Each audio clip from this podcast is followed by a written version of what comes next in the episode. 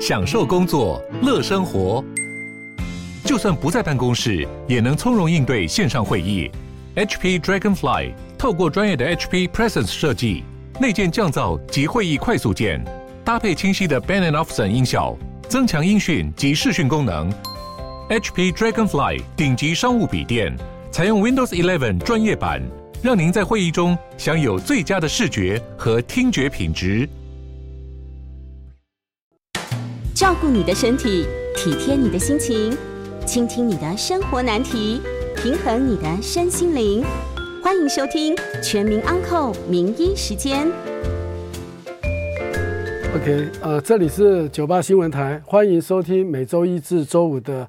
呃，晚上八点播出的《全民安扣》呃节目，我是振兴医院新陈代谢科时光中医师。另外，我们将在半点过后接听大家的 call in，有相关的问题，欢迎打电话进来询问。Coin 的专线是零二八三六九三三九八零二六九三三九八。我们今天要讨论的主题是如何预防和处理低血糖。好，首先呢，糖尿病的并发症。大概分为两个部分，第一个就是所谓的急性并发症。急性并发症大部分都是需要住院治疗的，而且是需要紧急去做处理的。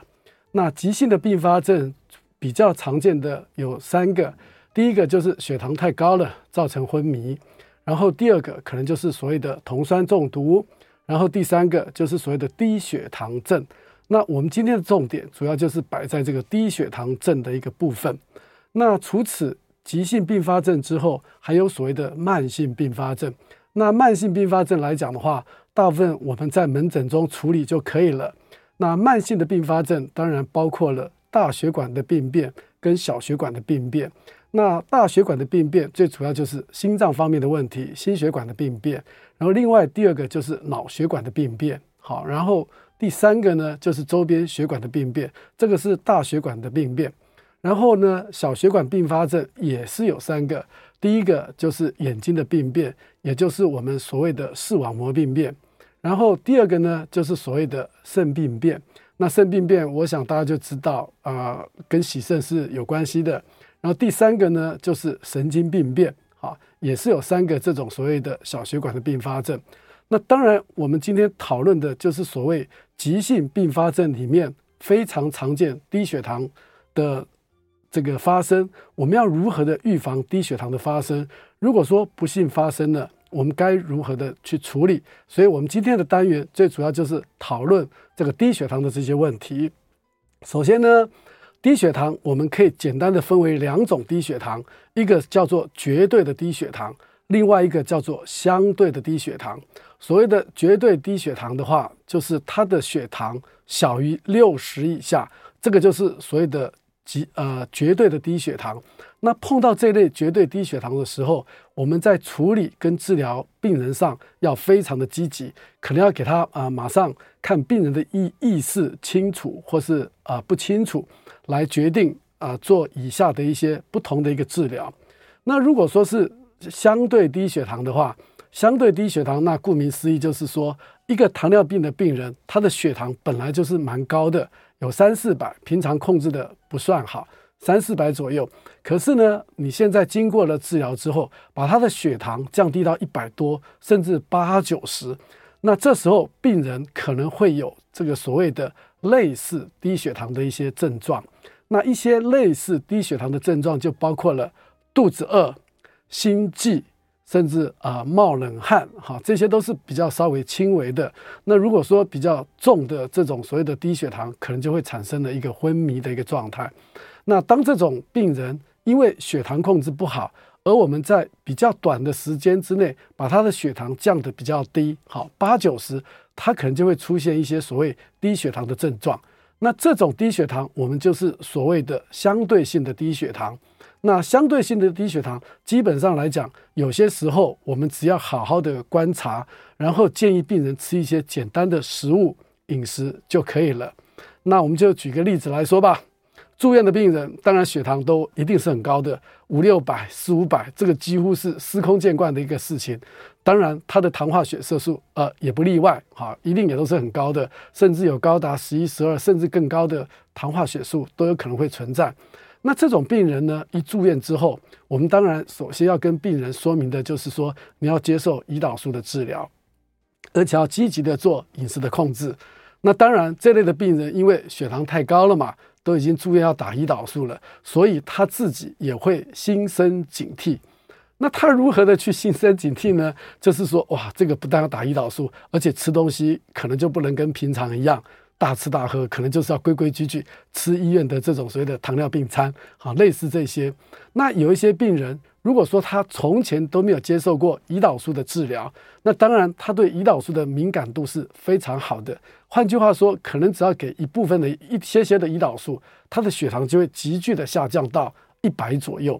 那这种情况下，病人他经常就会告诉你说：“石医师，这个血糖降下来了哈，我的饥饿感仍然是存在的，我还是很饿诶，怎么办？”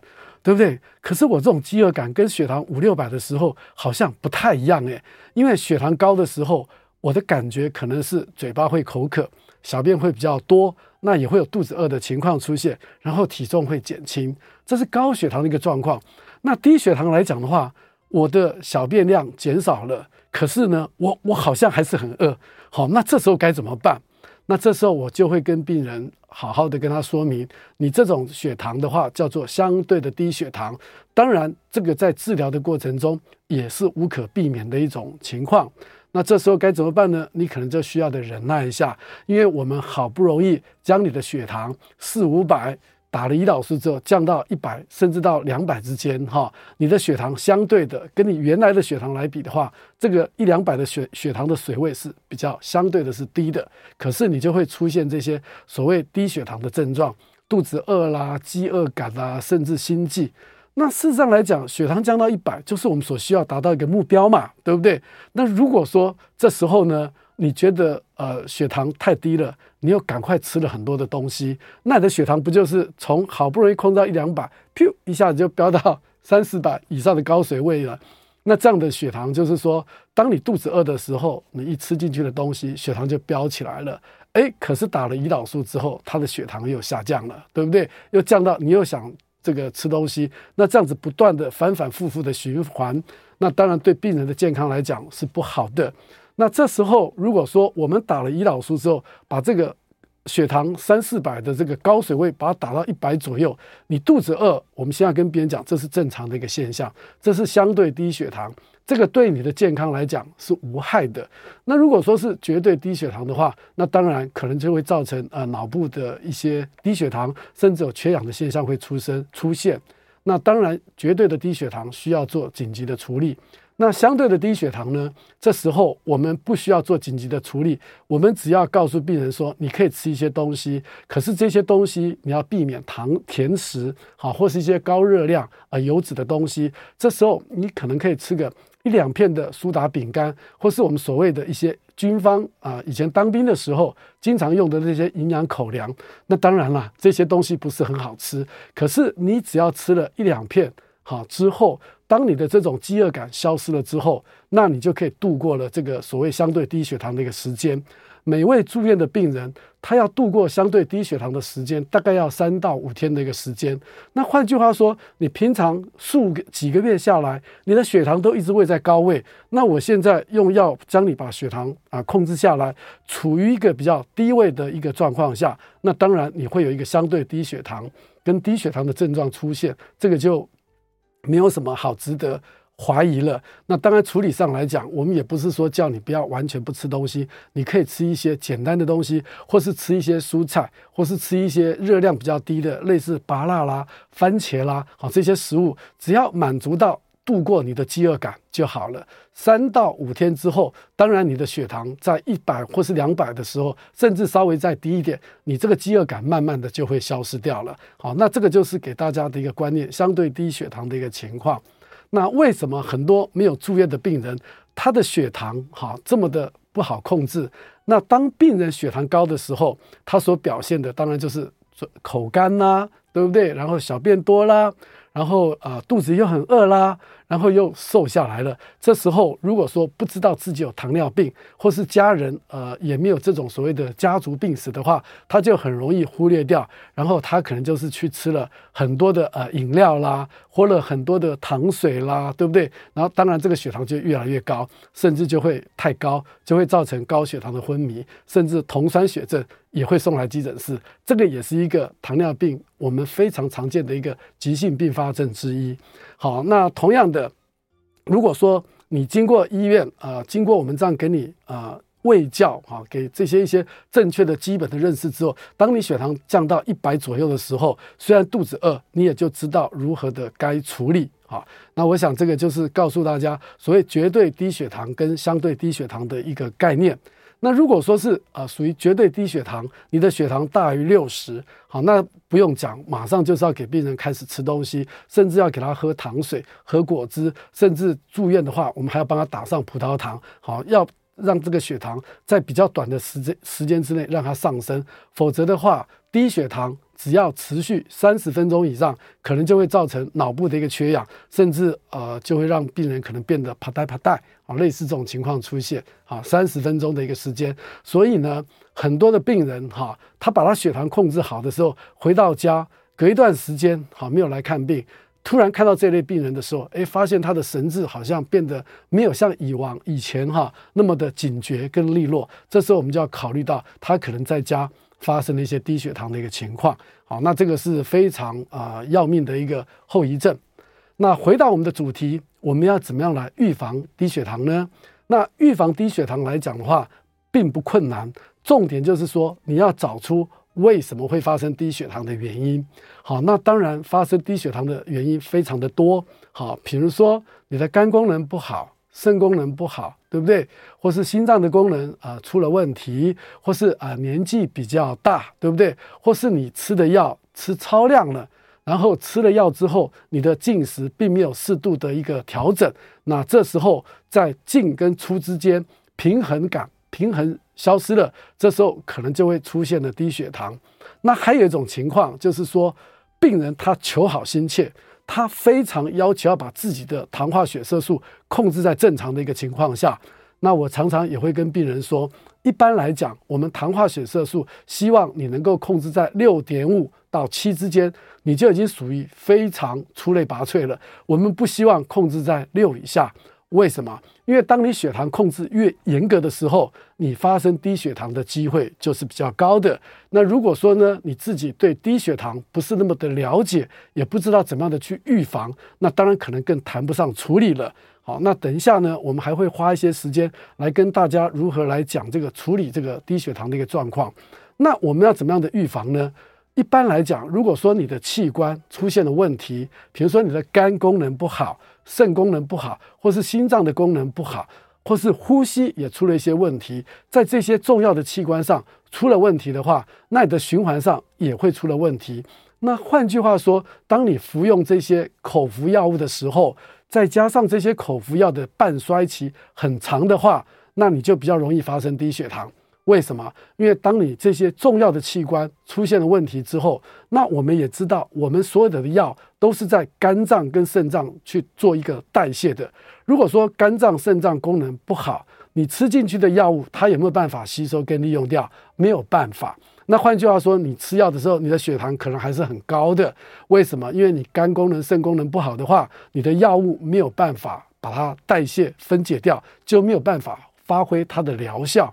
那结果呢？结果就是这些药物累积在你的体内，那然后呢，你不断的按时吃药，不断的按时吃药，而忽略了去做一个血糖的一个监控。这时候呢，这个药累积到你体内一个程度的时候，啪的一下它就变成低血糖了。所以像这种重要器官出现问题的时候，你吃药来讲的话，其实是有风险性的，因为呢，吃药刚开始的时候血糖不会降。然后呢，等到几天之后，累积到一个程度之后，你可能就发生低血糖了哈。所以说，在这种情况下，如果说当体内一些重要的器官啊、发生了一些问题的时候，没有办法跟正常人去做一些器官对药物代谢使用的时候，这时候你可能就要考虑胰岛素的注射。好，那我想呢，呃，第一个单元我们就暂时啊，会、讲到这个地方。等一下还有第二个单元来跟大家做分析。呃，欢迎回到九八新闻台全民昂扣的节目啊、我是振兴医院新陈代谢科时光中医师。今天的节目在九八新闻台的 YouTube 频道也有直播，也欢迎大家打电话到聊天室来提问。另外，我们将在半点过后接听大家的 call in。有相关的问题，欢迎打电话进来。call in 的专线是零二八三六九三三九八零二六九三三九八。我们刚才有提到了低血糖跟低血压究竟有什么样的一个不同？那当然，我们再回到我们的这个主题来，发生了低血糖，我们应该怎么办？那刚才也跟大家说明了，呃。发生低血糖要应该怎么办，对不对？那当然有一些药物来讲的话是比较容易发生低血糖的，像一些能够刺激胰岛素分泌的一些药，或是打胰岛素这类的两类的药是比较容易发生低血糖的。那当然现在来讲有一些新的药使用上，在有糖尿病的病人，特别是比较容易发生低血糖这类族群的病人来讲的话，有一些新的药物。可以来做呃，对病人血糖控制更好的一个选择。那同样的这类比较容易发生低血糖的药物，它还有一个缺点，就是会让体重增加。为什么？因为你打胰岛素呢，或是吃刺激胰岛素分泌的这类的药物呢，会让你的胃口食欲变好。食欲变好呢，你的体重当然可能就会增加了。那当然，我们也在以前的节目中有特别提到过，我们在治疗糖尿病的时候，希望病人的血糖跟要能够不要发生低血糖，而且病人的体重也不要让它能够增加。那当然，新的一类药物不但能够减少发生低血糖的机会，也能够这个减少这个体重的一个上升。好，那当然随着时间的不同。呃，治疗的方式，我们对不同的病人也有多种不同的一个选择。好，这是有关这个药物的部分。那我们接着就来谈一下，我们要怎么样来处理这个低血糖。如果说以这种所谓的相对低血糖的一个状况来讲，在住院的病人中，好，我们只要给病人建议他吃一些呃简单的一些食物。好，不要让他吃了太多的食物，好，然后造成他血糖的一个反弹，甚至会上升得更高。好，那这个是一个相对低血糖的一个处理一个方式。所以呢，在这个地方也要提醒听众朋友。当你肚子饿的时候，哈，你先不要急着去吃东西，你要先测一下你的血糖，因为低血糖跟高血糖，你的肚子可能都会饿。那如果说低血糖呢，当然吃点东西是没有问题的。如果说高血糖的话，你把它误认为是低血糖，吃了很多的东西，结果你的血糖可能会更高。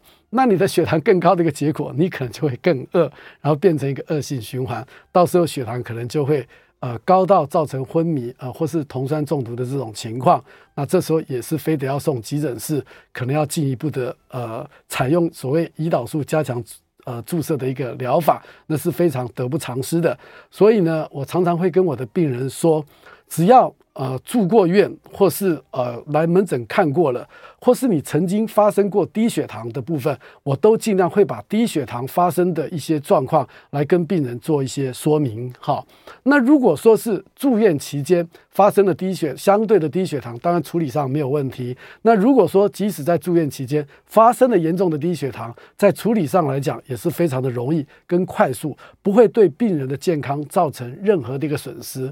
那问题在哪个地方呢？问题就是在没有住院的病人，然后他也从来没有住过院啊，也没有接受这个糖尿病卫教师或是医师的这个指导，就是呃我行我素，就是觉得自己就是说凭个人的经验来判断低血糖，这个就是比较危险了哈。特别是从来没有发生过低血糖的病人而言的话，发生低血的时候，他可能真的无法呃如何去做自己的一个处理的方式。那如果说是我们现在啊、回到我们啊、呃、没有住院的病人，他也从来都没有来来来检查过，或是接受一些糖尿病的卫教，那这时候我们就会建议病人，你口袋可能要随时放一些糖片、糖的一些东西，比如说巧克力啦，好，或是液体的巧克力啦。或是一些呃砂糖啊、白糖啊这些东西都很好。当如果说你觉得自己的血糖比较低的时候，如果说刚好又没有血糖机可以来做血糖的测试，那这时候可能先吃一两块呃糖果的话，其实是比较安全的一个做法。那如果说是严重到昏迷的话，这时候我们可能也不能随便的给病人，就是说吃一些固体的东西。为什么？因为这时候可能会让他呛到，好，呛到的话可能就噎住，可能反而会造成另外一个更严重的问题。那如果说碰到一些啊，入岛昏迷的病人，然后一询问之下，他有糖尿病，对不对？那我们可能就是说，在他的口袋找找看，他有没有呃一些液体的一些呃一些液体的一些含糖的一些饮料。那当然，我们哈一定在操作的时候，一定要将病人侧躺。侧躺之后，从他的口角的边缘慢慢把这些啊、糖类的液体慢慢的把它灌入口中。好，如果说是啊、低血糖的话，这时候病人可能很快的就会有一些反应。这时候等到他意识稍微清楚的时候，我们再给他喝一些流质的东西，或者再来做一些补充。那如果说真的更严重的话，你也不了解情况，只知道他有糖尿病的病史，当然我们这时候就要多管齐下，一方面给他呃把头呃侧躺。啊，摆平，给他一些液体的这些糖果，啊，或是呃果汁，然后一方面就可能要找计程车，或是跟呃医院联络哈，随时这个病人可能就要把他送到医院去急救，好去做处理。那我刚刚也跟听众朋友提过，低血糖的话，我们不希望超过三十分钟，因为超过三十分钟以上的话，可能就会造成脑部的一些呃伤害，而这些伤害可能是永久性的，特别是对一些老年人或是一些肝肾功能不好的啊，还有这个心脏啊这些不好的病人等等。那当然，如果说处理的得得当的话，这个病人可能在很快的时间之内就能够啊清醒过来。那当然，在医院上来讲，有一个非常有效的一个武器，我们叫做升糖素。那升糖素来讲的话，目前健保局还没有给付。那一支升糖素大概就是八百块钱。那升糖素它的作用，顾名思义就是说，当病人发生严重低血糖的时候，我们只要肌肉注射一个升糖素的话，它很快病人就能够血糖就会上升。那升糖素是什么样的东西呢？它的机转到底在哪一个地方呢？最主要就是说，我们身体内的肝脏跟肌肉存有很多的肝糖，哈，那个糖是丑字边的糖。那这个升糖素的作用就是把肝脏里面跟肌肉里面的肝糖，哈，丑字边的糖，在很短的极短的时间之内，把它变成葡萄糖。作为身体的一个利用，那大家想想看，我们的肝脏还有我们的肌肉里面有很多很多的肝糖，对不对？好，那这时候呢，你身边有升糖素的话，你只要打升糖素的话，这个病人的他呃肌肉跟肝脏里面的肝糖就会源源不断，而且非常快速的。这个变成血糖，这时候就可以这个帮病人的一些忙。那当然这部分的有关升糖素的这个的话，健保局它是有条件的一个给付。那这种给付是用在第一型糖尿病的病人哈，有给付的。那一次就给他一支，当你用完之后，对不对？把这个空瓶子带回来，呃，医院可以再开一支给您哈。那基本上来讲，这个是比远比葡萄糖好，或是比这个。呃，吃东西这些要来得更快速而有效，来解决病人低血糖发生的一个状况，特别是一些严重低血糖的一个病人。不过当然啦，目前呃自己可能也不能随便去注射这类的升糖素，可能也是要透过卫教师跟一些护理师的一些训练，教你怎么样使用这个升糖素。那当然，这个升糖素的好处是非常多的。那如果说在医院来讲的话，呃，大部分都是给予葡萄糖，只要从点滴里面注射，呃，高浓度的葡萄糖，这时候病人可能血糖就会很快的上升。那当然呢，有些病人稍微复杂一点点。举个例子来讲，很多的病人他在施打胰岛素，而且打的剂量很高，哈，然后打的时间又打了好多年以上。他这时候如果说发生低血糖的话，这个就非常的要命了哈。我们这种的低血糖，我们叫做不可控制的低血糖。那原因在哪个地方呢？原因就是说，当你把这个胰岛素打入你的体内之后，对不对？时间久了，剂量打高了，可能就会形成所谓的胰岛素的抗体。那这些胰岛素的抗体呢，当你外来的胰岛素进来的时候，这个抗体就把这个胰岛素给抓住了。那换句话说，抓住了之后，这个胰岛素它就没有办法发挥它降血糖的作用，因为一进去之后它就不见了嘛，就被抗体给抓走了。所以呢，当胰岛素打得越久的时候，或是剂量打得越高，这时候病人有一种感觉，他说奇怪，实际是我好像越打效果越不好，好像产生了呃抵抗性一样。那没有错。那如果说假设大家想想看，胰岛素跟抗体有朝一日它分开了。对不对？这时候他体内的胰岛素就会非常非常的多，那这种产生的低血糖的话，就非常非常的致命，而且非常的难以控制。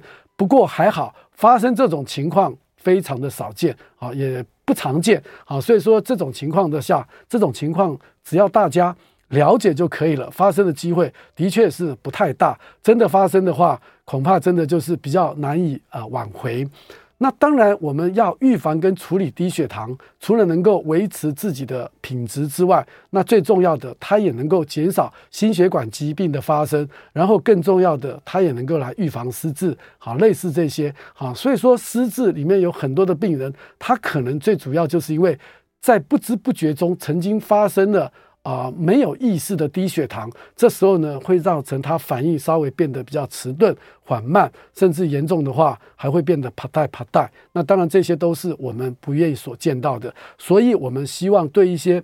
要求极度高的这些病友们，希望把糖化血色素控制到六，甚至控制到正常的时候，我们一定要好好的喂教他。当然，控制的好是有好处，可是相对的，你的风险性也是比较高的。当然，我们也不要说因噎废食，认为发生了低血糖无可挽回，然后我就把血糖啊、呃、完全就不管它，就让它高高的，这样也是非常的不对。那当然，血糖高跟在血糖低之间，中间我们要拿捏一个平衡。好。那我想这个单元我们就暂时进行到这个地方，后半圆的单元我们就接受病人啊、或是听众朋友的现场的扣印我们的扣印专线是零二八三六九三三九八零二八三六九三三九八。欢迎回到九八新闻台全民昂 n 的节目，我是振兴医院新陈代谢科时光中医师。后半段呢，我们就开始接听听众朋友的 call in 电话。我们的 call in 专线是零二八三六九三三九八零二六九三三九八。啊，郑小姐，请说。石医师你好，我是郑秀琴。哦，郑校长您好。嘿，我是想请问一下，就是说。平常我也这样吃药哦，在控制。可是有时候外出哦，比如说我去搭捷运，哎，大概都在十一点左右，十一点多左右，然后就会头晕呐、晕眩呐。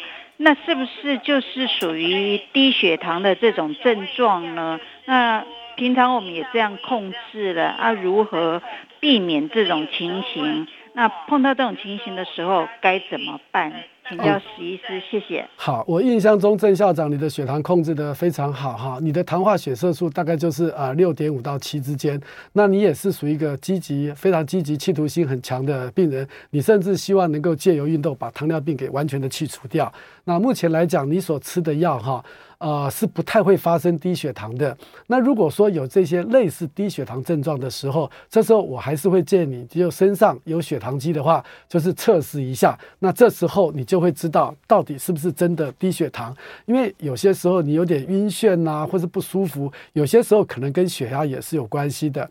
那因为在捷运上嘛，有些时候你是坐着，对不对？突然一下站起来的话，会有一个所谓啊姿势性的低血压。这时候呢，你可能也会有头昏、呃心悸哈这种情况出现，症状很类似这个低血糖的一个情况。所以呢，要区分是不是低血糖，只要测一下血糖就知道了。如果说真的血糖比较低，那这时候呢，我会建议你在上车之前呢，可以吃一些东西来预防你在搭乘捷运。过程中所发生低血糖的一个状况，嗯，好，刘先生，请说。呃，石医师你好，有那个就是说我刚刚就是曾小姐讲的哈，我一般也是有那个晕眩哈，一般来讲晕眩是多呃，一般是一个礼拜或者一个月有多少次是可以接受的？OK，哦，我因为我有这个问题哈。第二个第二个问题跟石医师请教一下哈，我本身是有住院过去。就是来调整我的血糖，现在我打混混合型的，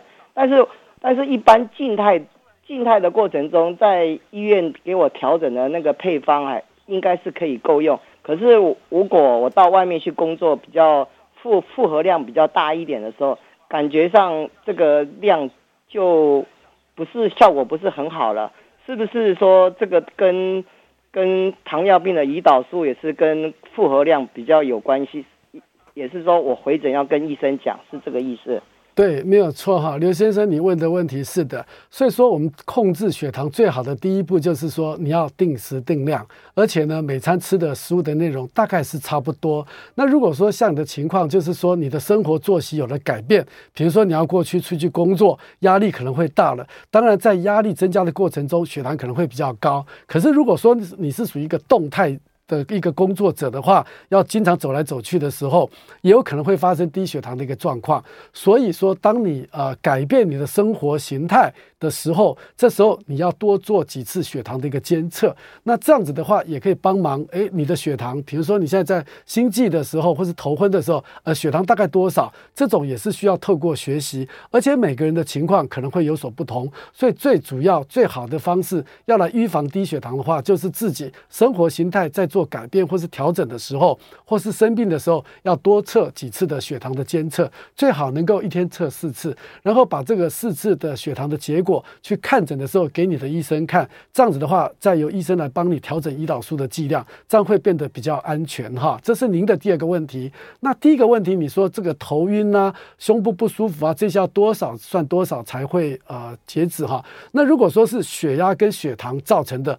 你只要处理的得宜，血糖上升，你的症状马上就消失，就消除掉，就解决掉了。那如果说你有长期的头晕呐，好，或是胸闷呐，不舒服的话，这个可能是血管长期慢性病所导致的一个结果。好，所以说低血糖跟低血压在处理上来讲，病人的症状很快就可以得到立即的改善。那如果说你的问题解决了，不是低血糖，也不是低血压，仍然是还会有头晕呐，或是一些恶心呕吐的时候，那个可能就是另外一些血管的一些慢性性的并发症。好，好，这样有回答您的问题了哈。呃，张小姐，请说。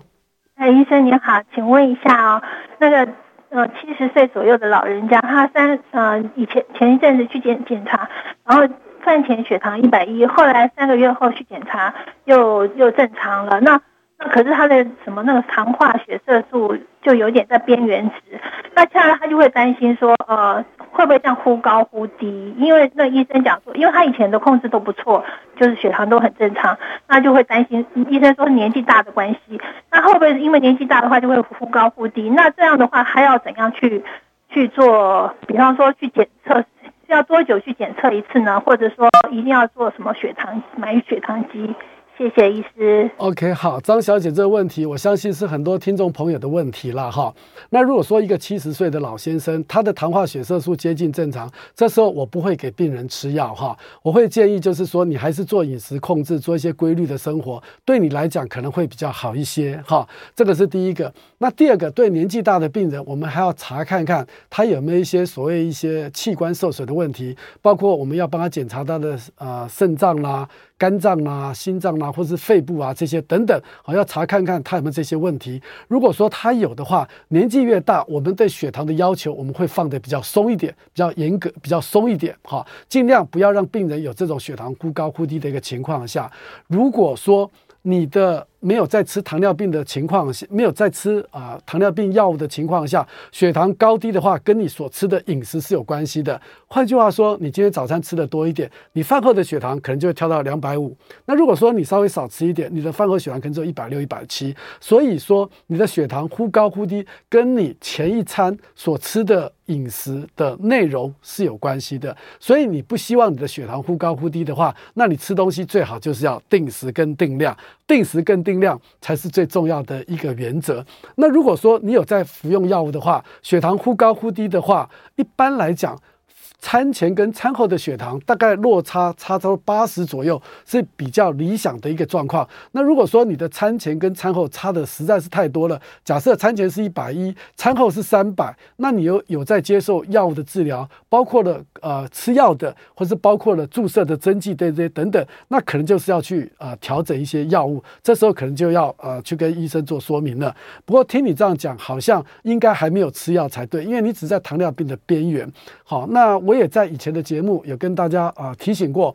我们的病人里面，十个病人大概有一个糖尿病，他是不需要吃药的，他只要透过饮食控制跟运动就可以了。就像你的这位呃长辈呃，可能是一样的一个状况，他的血糖忽高忽低啊、不用太担心，只要他没有吃药的话，就是跟他呃当天吃的那餐饭是有关系的。最精准的一个测试方式还是要测糖化血色素，所以糖化血色素的高低才是医生决定要不要用药的一个指标。哈，好，希望有回答您的问题。呃，林先生，请说。哎，石医师您好哈，我有两个问题想请教您哦。因为您精神代谢科，您您也是这个高血压的专家哦。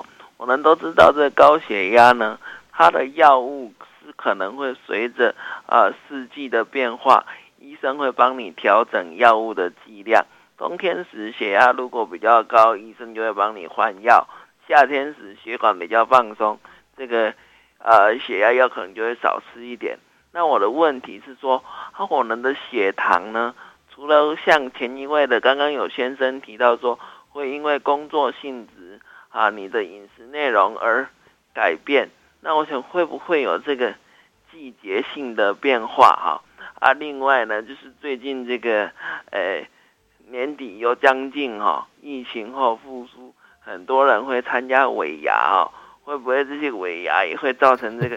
血糖的波动，大家也要稍微小心。这是我第一组的问题啊。第二个问题就是说，哈，这个以前的那个电影哈，说一般人如果不小心去碰到了阿公啊，那在注射或者在服用的相关的一些胰岛素哈，如果服用过量，正常人也是有可能致命的。不晓得这个状况现在还会不会常发生？啊，以上请教，我的现场收听，谢谢。好，那我就先回答你第二个问题哈。这个阿公阿妈的这个药的部分，对不对？当然，你最好不要让小孩子拿到嘛，对不对？让小孩子拿到可能就比较不好。那如果说正常人来讲的话，服用糖尿病的药哈，那要看是哪一种。如果说你服用的是刺激胰岛素分泌的这类的药物的话，可能会发生低血糖啊，很容易就会发生低血糖。如果说你不是属于这类的药，或是其他的药，对不对哈？它的发生低血糖的机会呃仍然是有的。那如果说对没有糖尿病的病人误食的话哈，那基本上来讲哈，发生危险性也会比较这个少一点。那当病人不舒服的时候，他知道可能接受到一些呃糖尿病的药物治疗，不管是口服的或是针剂的，他可能就会马上的这个去。去这个去处理了哈，那我们有看到一些电影上演的哈，说哎这个打了这个胰岛素哈，你看那个病人啊有糖尿病的病人就手抖啊，开始这个颤抖啊这些哈，那打上胰岛素马上好像就解决他的问题了。那这个仅限于第一型糖尿病的病人，的确是血糖太高的时候，你打了胰岛素之后，他可能马上就就能够缓解他的情况。那第二型糖尿病的病人可能就不是这个样子了哈，而且吃药来讲，它的效果也没那么快。那打胰岛素来讲，我们刚刚讲的是所谓的速效型胰岛素，胰岛素有六大类，好，有超长效的胰岛素，还有长效胰岛素，还有混合型的胰岛素，还有中效型的胰岛素，还有短效型的胰岛素，有六大类。那当然作用最快的就是所谓的超短效的胰岛素。那如果说是一个超长效的胰岛素，其实你打下去的话，它的血糖其实。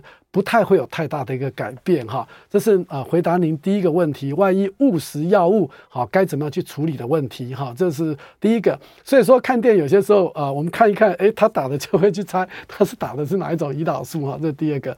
那第一个的问题就是说，会不会随着季节的变化而变化？其实哈，这个血糖哈比血压更敏感。它当然会随着季节的变化，可是呢，季节变化的血糖的高低还不算太高，不像血压的季节变化会，比如说冬天到了，中风的病人、心肌梗塞的病人就多了，那糖尿病的病人。这种情况没有像这种心脏的问题表现这么多的突出。其实糖尿病血糖的变化最常见的是感染，还有暴饮暴食所导致的一个结果。举个例子来讲，有很多的老年人哈，你问他有没有糖尿病，他都说我没有糖尿病，可是一送到急诊室来都是三五百的血糖啊，为什么会这么高呢？最主要就是感染。好，所以说其实糖尿病。它血糖本身是一个好的指标，可是呢，它是为了对抗外在环境所要上升的一个趋势。可是当它上升的太多，或是你胰岛素分泌的太少，这时候你的血糖当然就无限的会飙上去了哈。所以说，血糖不但会受季节的变化，它还会受到你吃的东西，特别是感染，甚至有恶性肿瘤的一个情况。好，那我们在以往的节目也有提到，很多糖尿病的病人哈，是因为恶性肿瘤才造成他血糖的一个偏高。所以呢，血糖远比血压跟血脂肪要来的复杂。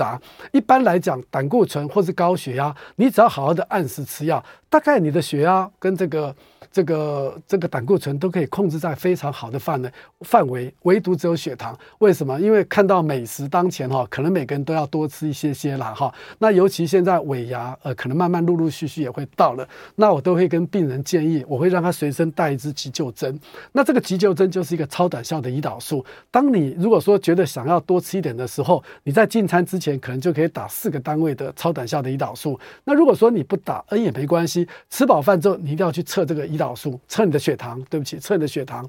那如果说血糖高过两百五的话，你再来再来补打这个急救针来讲也是可以的。所以，我们还是有一些能够让病人满足他食欲的一些方法。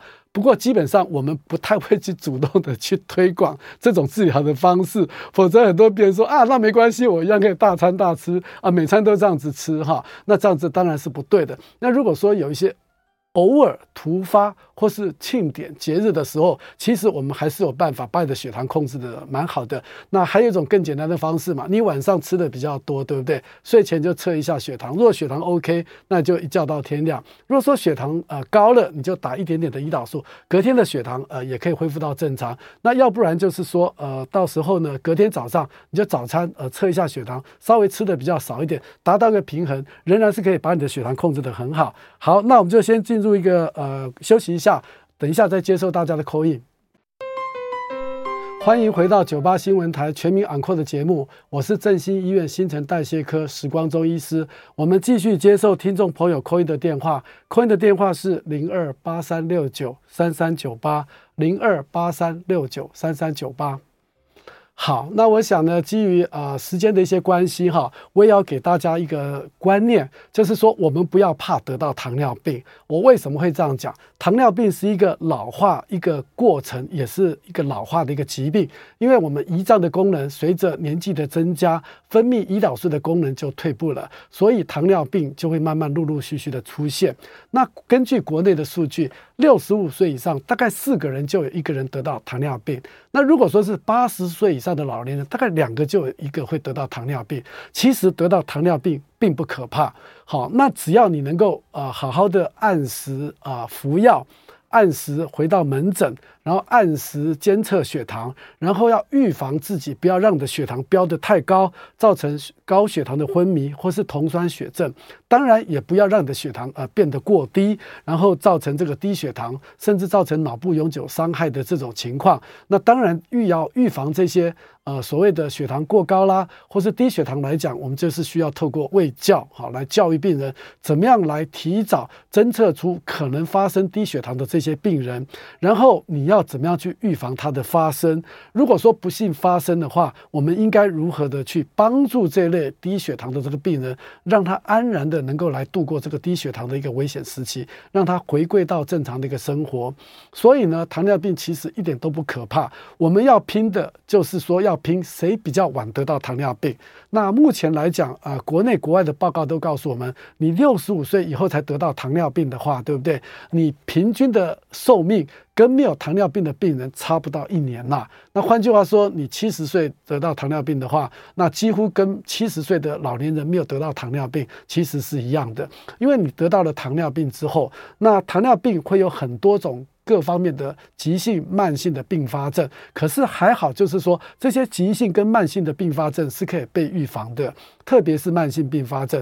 那这些慢性并发症来讲的话，它。大概也要经过了一二十年，甚至二三十年，才会出现一些比较致命的这些并发症。那这些并发症的出出现的话，当然就是跟你个人有关系了。那如果说你越早得到糖尿病的话，越晚得到糖尿病的话，就代表你的。年轻的时候你的生活作息大概都是蛮蛮正常的，也蛮正确的，所以你得到糖尿病之后，你发生糖尿病的后遗症大概也会往后延。一般人或许十到十五年，诶，可是因为你比较晚得到，你的生活形态都是非常的正确与健康，那你的并发症可能。会到二三十年才会出现，所以越晚得到糖尿病的话，其实对你跟没有糖尿病的病人来做一个比较的话，其实你的生命并不会比他们短。所以我常常跟听众朋友讲说，我们也不要太贪心，我们不要说我都不要得到糖尿病，应该是说我得到糖尿病没有关系，我们是应该拼谁比较晚得到，这样子会比较好。好，所以说。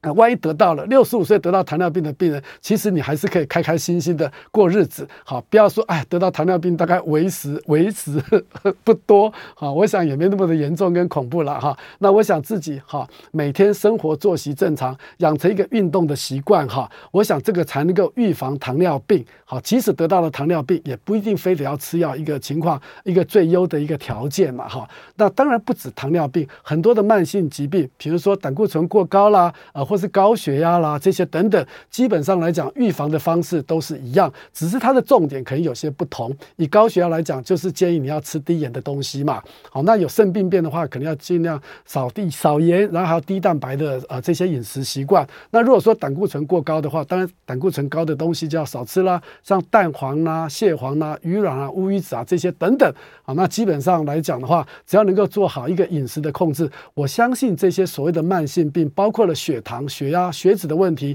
应该都会远离你，甚至远离我们大家，让我们的生活能够过得非常的幸福与美满。